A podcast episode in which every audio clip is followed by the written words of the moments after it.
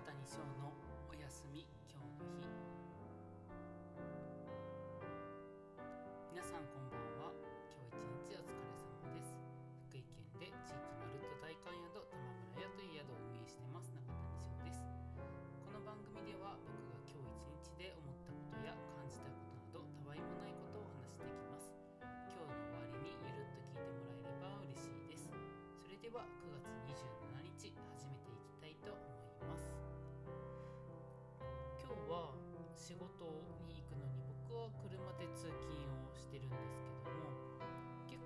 仕事行く日って同じ道を通ってしまいがちだと思うんですよね。いつもの道で曲がっていつものこの交差点で入ってみたいな感じの繰り返しだと思うんですけども今日久々に違う道を通ってみたんですね。でそれは何でかっていうともともとあの僕が住んでるところ滋賀県の高島市というとこなんですけどもここはバイパスがしっかり通っていて通にはバイパス通ってビュッと行っちゃうんです。そうすると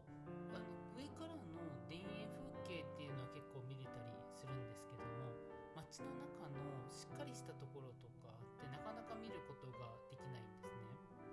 で僕は結構この高島というところに住んでるんですけども仕事は違うところに行って、まあ、福井に行ってるのでどうしてもこの地域との関わりが少ないんですね。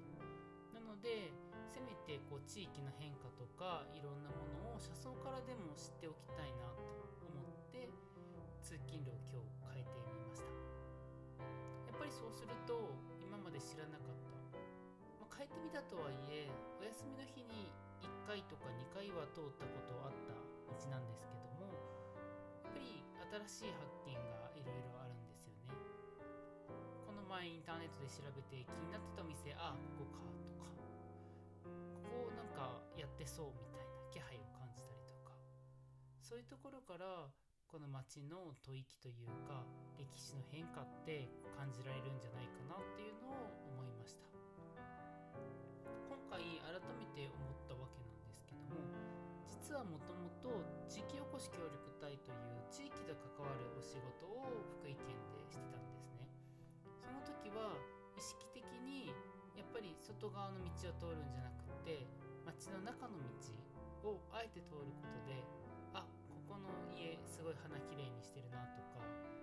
時々空き家が潰されてしまってこの家すごい昔からのいい家だったのにっていう悲しい思いをしたりっていうのもあるんですけどもその辺を含めてやっぱり地域のことを知ってるからこそ地域の人と関わる時に話ができたりするんですね。あの家最近お花なんか何色の花綺麗です地域の人との話って弾むと思いますけどこれは地域という特別に限ったところじゃなくってやっぱり日々の中でいろんな方とお話しする時にちょっとした発見とかを雑談ぐらいに交えながらお話ししているとやっぱり会話って弾むと思うんですよね。今オンラインとかが流行っててこの目的を決めて話すみたいなの効率的にはすごいいいと思うんですけどもどうしても雑談とかその会話の潤滑油となるちょっとした話とかそういうのがすごいしづらくなっているのかなと思います。なんでそういうのも含めてこの日々のちょっとした変化というのを周りの人と共有することで、まあ、オンラインとかなかなか会うのも難しい世の中ではあるんですけどもいろんなお話をしてその人との人間関係を縮めていくことができるんじゃないかな。そんなことを思った今日9月27日でした。それでは今日もあと5分ほど。もう5分経ったか。